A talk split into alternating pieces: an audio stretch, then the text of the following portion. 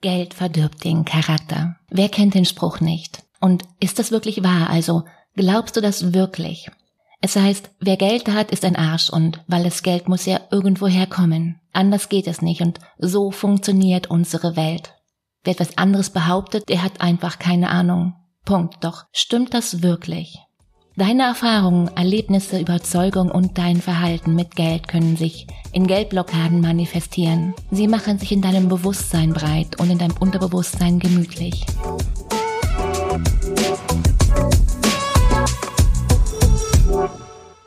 Vor einigen Tagen hörte ich auf Instagram einem Reel so nicht von irgendwem, nein, eine, eine Influencerin mit fast 40.000 Followern. Das heißt 10.000 Views und hunderte zustimmende Nachrichten. Und bei mir hinterließ das Ganze ein, ein ungutes Bauchgefühl, ein, ein Grummeln, das, das bis heute anhält. Geld verdirbt den Charakter, heißt es. Und wer kennt diesen Spruch nicht? Aber ist das wahr? Wer Geld hat, ist ein Arsch, weil das Geld muss er ja irgendwem genommen haben. Anders geht es nicht. So funktioniert unsere Welt. So denkt man. Wer etwas anderes behauptet, der hat einfach keine Ahnung. Punkt. In den Medien liest du oft von dekadenten Jungprinzen, von saufenden und koksenden Schauspielern oder von gescheiterten Stars. Dazu sind in fast allen filmischen Erzählungen die Bösewichte übermäßig reich, aber dazu später noch mehr. So oder so ähnlich klingt es, wenn ich andere über Geld reden höre. Ich sehe das anders. Geld hat per se nichts, absolut nichts mit dem Charakter einer Person zu tun. Ebenso wenig wie arm und freundlich, wie Äpfel und Birnen. Keine Kausalität. Punkt. Ein Arsch ist ein Arsch und bleibt ein Arsch, ob er nun Geld hat oder nicht. Dagegen wird ein netter Mensch einfach ein netter Mensch bleiben und sein, egal ob mit oder ohne Geld. Geld wird nur eins machen, es wird den Charakterzug verstärken und ihn eventuell stärker zum Vorschein bringen. Wie gesagt, wenn du zuvor ein Arsch warst, dann wirst du mit Geld einfach ein noch größerer. Du hast vorher schon angegeben, mein Haus, mein Auto, meine Yacht oder was auch immer. Nun ist dein Haus, dein Auto oder dein was auch immer noch größer und du, du wirst es dir nicht nehmen lassen, es jedem zu zeigen. Dagegen wird ein netter Mensch mit seinem Geld eventuell mehr in die philanthropische Richtung gehen. Sie hat zuvor schon ehrenamtlich geholfen? Mega. Nun hat sie viel Geld? Noch mehr mega. Dann wird sie jetzt höchstwahrscheinlich noch mehr spenden. Je mehr ich mich mit meinem Geld-Mindset beschäftige, desto klarer wurden mir drei Dinge. Und hier eine Rückschau und vielleicht kennst du den ein oder anderen Gedanken ja. In meinem Kopf sah ich reiche Menschen als skrupellos, denn sonst wären sie ja nie zu Geld gekommen. Ich war der Meinung, dass man zu viel Geld nur auf Kosten des Planeten, auf Kosten anderer, durch Betrügereien oder mindestens durch Tricks bekommen kann. Zwischen mir und dem Mehrwollen war eine Kluft, durch die ich mich selbst davon abhielt, mehr zu bekommen.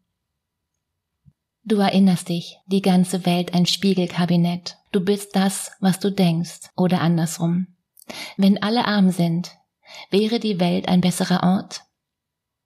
Als jemand, die nicht aus reichem Hause stammt, kann ich die negative Wirkung von Geld im eigenen Umfeld beobachten, sei es bei der eigenen Familie oder bei Freunden. Allerdings muss ich hier differenzieren. Hier hatte durch die Bank weg der Mangel an Geld eine negative Auswirkung.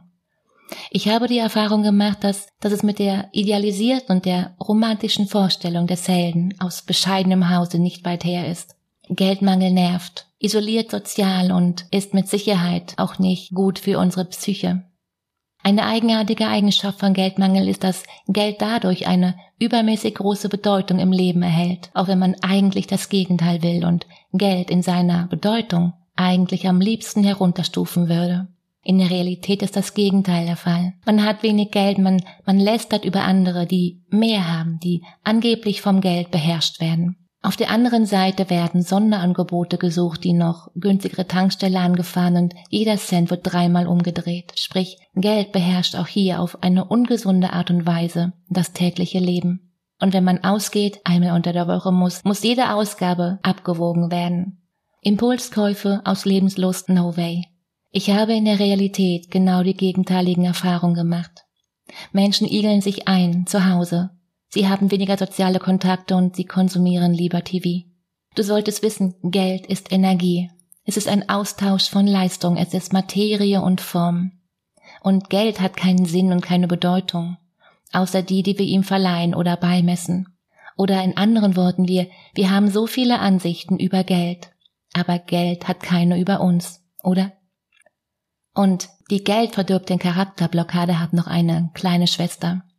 Ich darf nicht mehr verdienen, während es andere gibt, die weniger haben. Bedeutet, wenn du akzeptierst, dass das Geld Energie ist, akzeptierst du damit auch, dass Geld einfach nur Geld ist. Ganz einfach. Es gibt nicht nur eine bestimmte Anzahl von Geld, genauso wenig wie es nur eine, eine Anzahl von Sonnenschein, von Wasser oder Ja eben Liebe gibt. Das bedeutet, wenn ich mehr Liebe habe, hat im Umkehrschluss nicht automatisch jemand anderes auf der Welt weniger. Und ja, ich gebe zu, dass dieses Konzept erst einmal vielleicht in deinen Augen unrealistisch erscheint. Aber Fakt ist, wir machen das Geld. Und an dieser Stelle frag dich doch mal, hat ein anderer etwas davon, wenn du weniger verdienst und im Mangel verharrst? Ich persönlich bin der Meinung, dass, dass es umgekehrt ist. Wenn du mehr Geld hast, heißt das, dass du Gutes damit tun kannst. Du kannst dich einsetzen für sozial schwache Kinder, für obdachlose Menschen, für Flüchtlinge, für Tiere, für den Regenwald, was auch immer dir am Herzen liegt. Stell dir einfach mal vor, du, du sitzt am Morgen am Tisch vor deinem köstlichen Brötchen, du bestreichst das Brot mit Butter und dann dick mit Marmelade, die du auf dem Markt gekauft hast, die von jedem verkauften Glas ein Euro für ein Kinderhilfsprojekt spendet. Während du jetzt dein Brot genießt, fällt dein Blick auf eine Zeitung, auf einen kleinen Artikel. In deinem Stadtteil soll ein neues Projekt für sozial schwache Kinder und ihre Familien entstehen und neben Hausaufgaben, Betreuung und Essen wird es einen kleinen Bauernhof geben. Es fehlen aktuell noch 3000 Euro.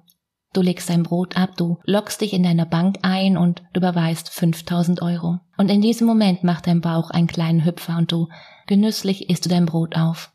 Dein Kaffee ist jetzt leer und du ziehst dich an und du fährst zum Markt, um einzukaufen. Du freust dich auf den Kaffee, den du entdeckt hast, und auf der Packung ist das Bild des Kaffeebauern aufgedruckt, der sich von seinen Einkünften leisten kann, alle seine Kinder in die Schule zu schicken und noch mehr. Stell dir einfach mal vor, was wir in der Welt verändern können, gemeinsam. Wenn mehr als du jetzt gerade vielleicht noch denkst, möglich wäre, viel, viel mehr. Was würdest du mit mehr Geld anstellen? Das bringt mich zu einer Frage, was würdest du mit einem Geld anfangen, wenn du realisierst, dass du viel, viel zu viel Geld besitzt? Nehmen wir die Situation, du hättest eine Million investiert und du bekommst jeden Monat 3000 Euro an Dividenden ausgeschüttet. Du musst also nie wieder arbeiten und auch kein neues Geld investieren für deine Zukunft. Das heißt, du bist auf Lebenszeit abgesichert und finanziell frei.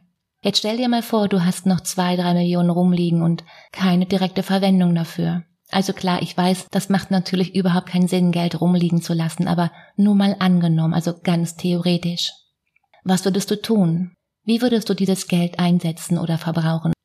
Ist dir die Zahl in Millionen zu hoch, dann skaliere es runter, bis es für dich annehmbar und vorstellbar ist. Von welcher Summe reden wir jetzt und was würdest du damit machen?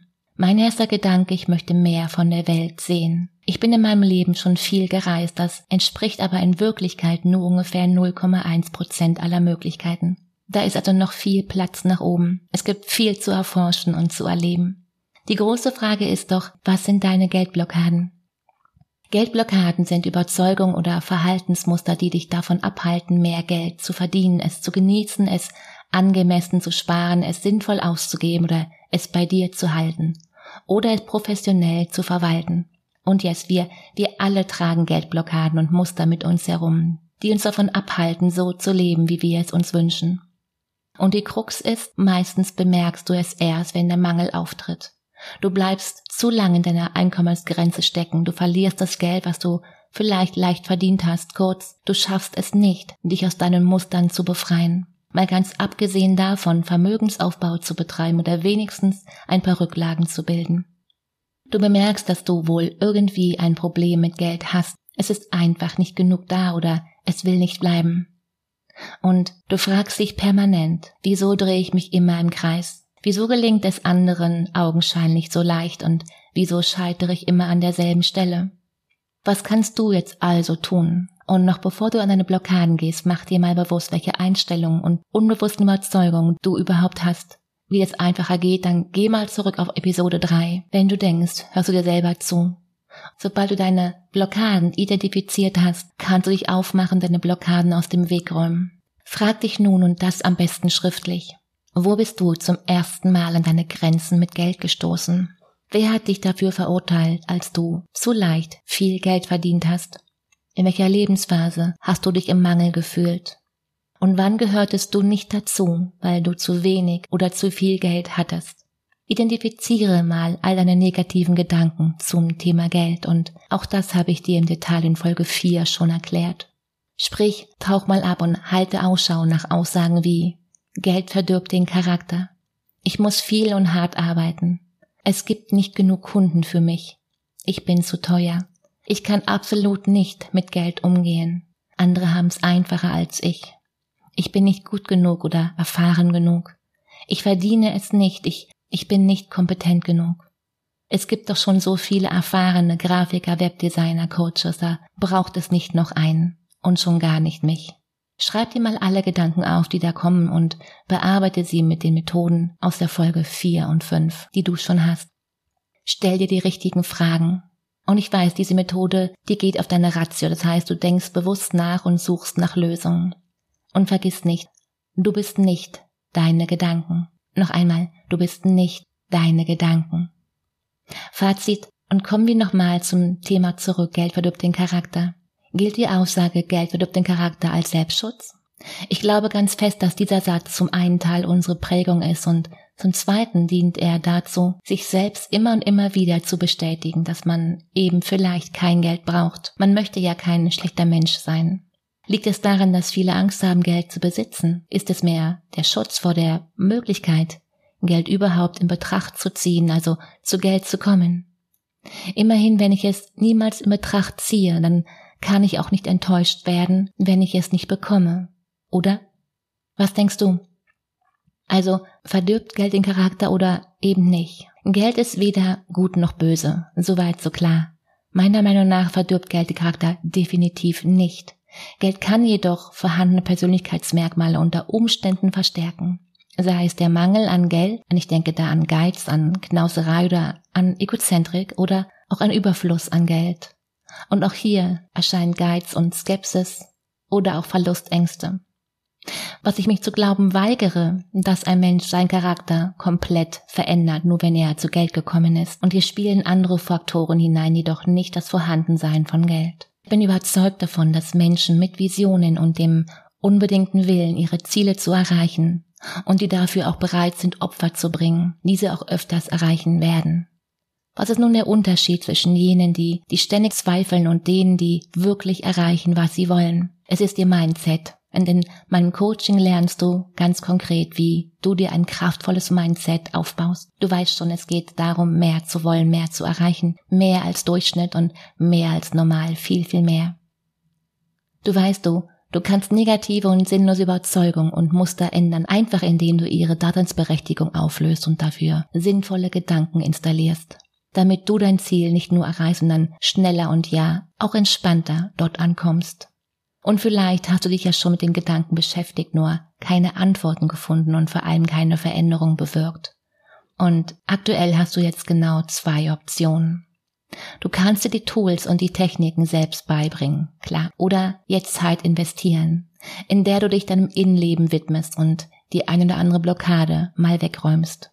Die große Frage ist, was hält dich gerade auf? Und mach dir mal klar, ein Coach stellt hier die richtigen Fragen und gibt dir die richtigen Impulse. Und wenn dich das gerade anspricht, dann melde dich. Lass uns zwei kennenlernen. Hol dir einen Termin und den Link hast du schon längst in den Show Notes. Warum? In dir steckt mehr und das Einzige, was zwischen dir und deinem Erfolg steht, ist die Geschichte, die du dir immer wieder erzählst. In diesem Sinne, hab eine fantastische Woche. Mach dir Freude. Katrin.